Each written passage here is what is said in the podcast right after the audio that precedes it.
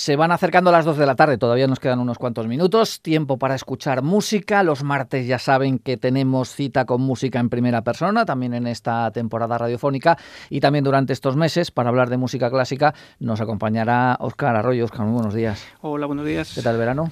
Pues muy bien, muy descansadito, muy relajado. ¿Muy, musical o no? Muy musical también. El verano es un tiempo estupendo para escuchar música para y además para visitar festivales, ir a música en directo, en fin, es un tiempo estupendo. Y el otoño también, bueno, y el invierno.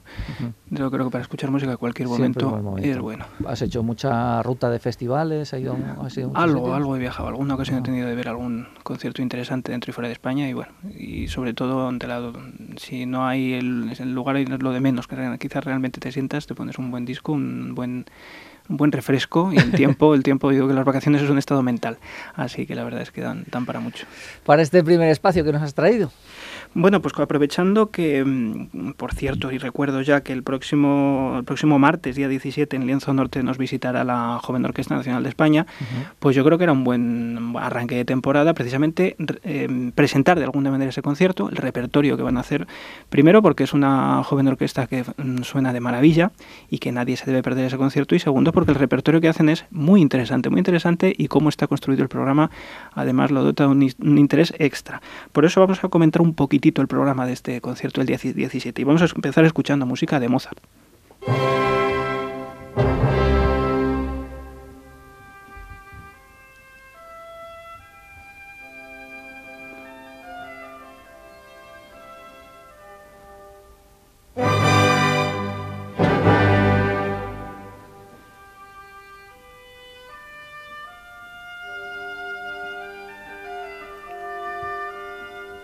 La JONDE, ¿no? Son las siglas de... Joven, Joven Orquesta Nacional de España, eso es.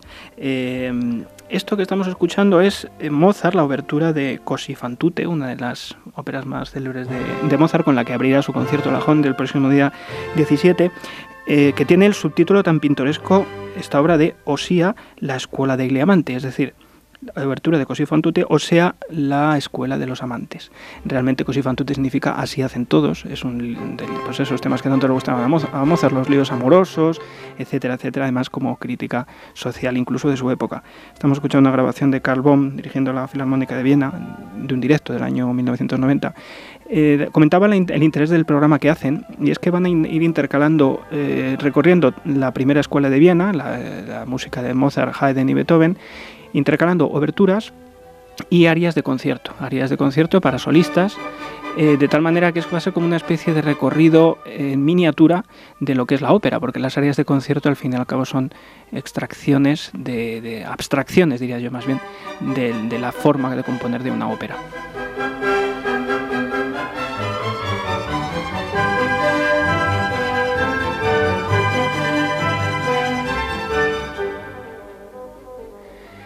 Después de esta obertura que arrancará el que dará comienzo al concierto del día 17 interpretarán eh, otro otra sección que vamos a escuchar un aria de estas de concierto eh, titulada Misera dove son un aria en este caso para soprano y orquesta. Vamos a escuchar una grabación de, a cargo de Kathleen Battle eh, con André Prevan dirigiendo la, la Royal Philharmonic Orchestra. Este, estos textos, eh, los textos de estas piezas que, vamos a escuchar y que van se van a cantar, están todos basados en, eh, son todos textos de Metastasio, que Mozart los utilizaba mucho para estas áreas de, de, concierto.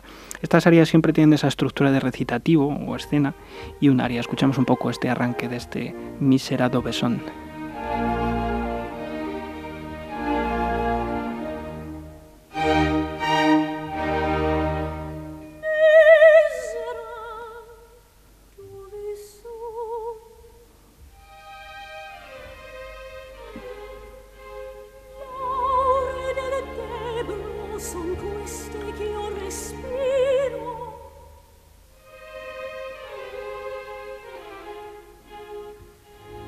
strade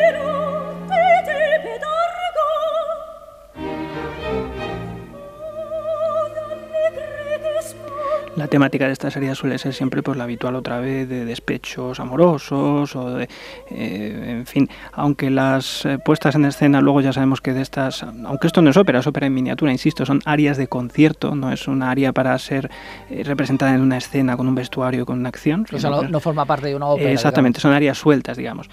Pero la estructuración de, y, la forma de componer es exactamente la misma que la de las óperas y por eso digo que es como una ópera en miniatura lo que podremos escuchar porque al fin y al cabo intercalan eh, estas oberturas con, con, los, las partes de solista. De hecho, la primera parte del concierto la cierra la, sinfonía concertante, que es así la completa, la sinfonía concertante para violín, viola y orquesta, que es curioso aquí Beethoven cómo utiliza, uy Beethoven, estoy yo también, eh, Mozart, Mozart cómo utilizan eh, a los instrumentos como si fueran solistas vocales igual que en un género operístico.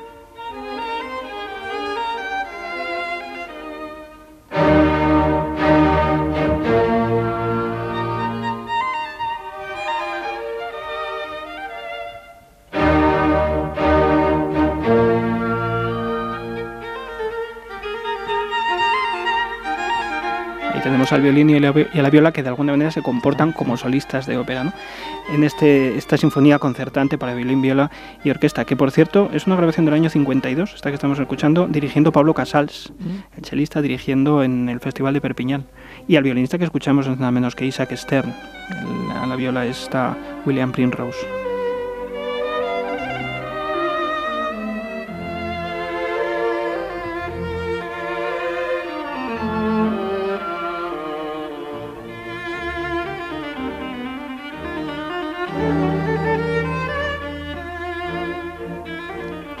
Pues todas estas eh, estos eh, géneros ¿no? de, sinfonías concertantes de conciertos de, eh, del género operístico tendrán su continuación en la segunda parte con música de Haydn van a hacer la, la obertura de la isla la isla deshabitada vamos a escuchar un poquito, si nos da tiempo, un poquito del, largo del arranque a cargo de la Sinfónica de Londres y Sir Simon Rattle de esta obertura dramática, tan dramática y tan desolada, como dice su título, la isla deshabitada.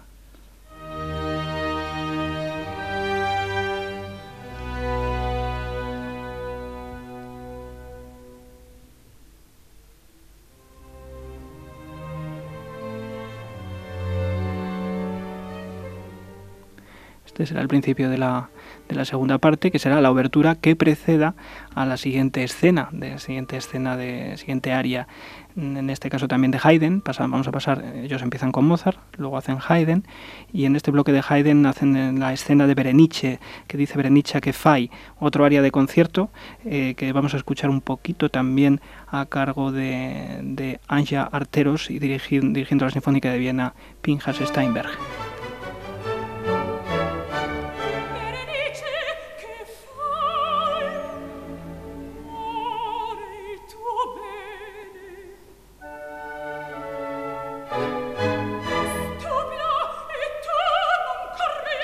Más despecho, más... Eh, aunque no leamos el texto, no tenemos el texto, está en italiano, también de Metastasio, pero se la ve ahí muy despechada la señora y muy indignada.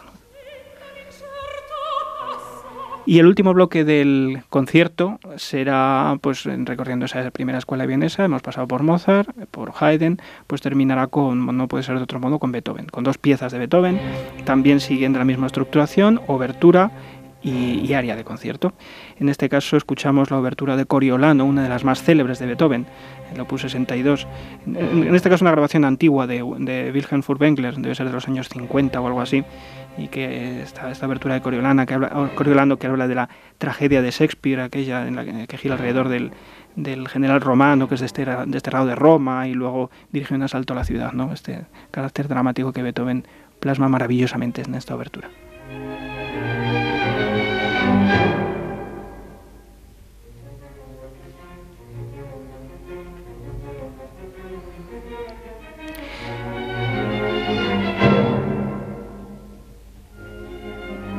Y esta abertura dará paso en el concierto del día 17 a la última de las piezas, mm, que se interpretarán eh, un área de concierto finalmente a pérfido de, Beethoven, otra de esas áreas, áreas eh, mm, al modelo de, la música operística, aunque no está inserta en una ópera, como decíamos. ¿no?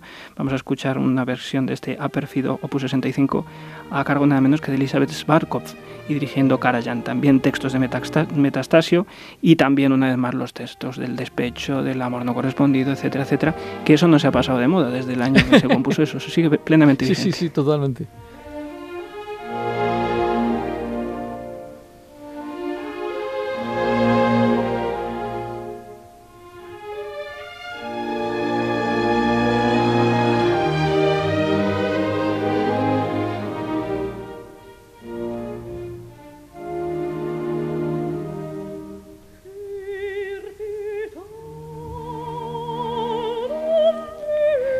Característica de Svarkov, que aunque no tendremos a Svarkov el día 17, pero que nos acompañe todo el mundo a escuchar este concierto de la Honde, que es interesantísimo, como digo, por el repertorio, por la estructuración del concierto y porque, bueno, una orquesta joven, nuestra orquesta joven nacional de España, yo creo que siempre bien merece una visita. Las entradas me consta que están a la venta y que se venden rápidamente. Son, que, además, me parece que por motivo del aniversario, del décimo aniversario del Lienzo Norte. yo creo que es un este buen motivo para ese, ese, concierto la semana que viene, así que nos vemos todos allí con Mozart, Haydn y Beethoven. Pues soy una especie de guía de conciertos, lo que nos ha traído Oscar.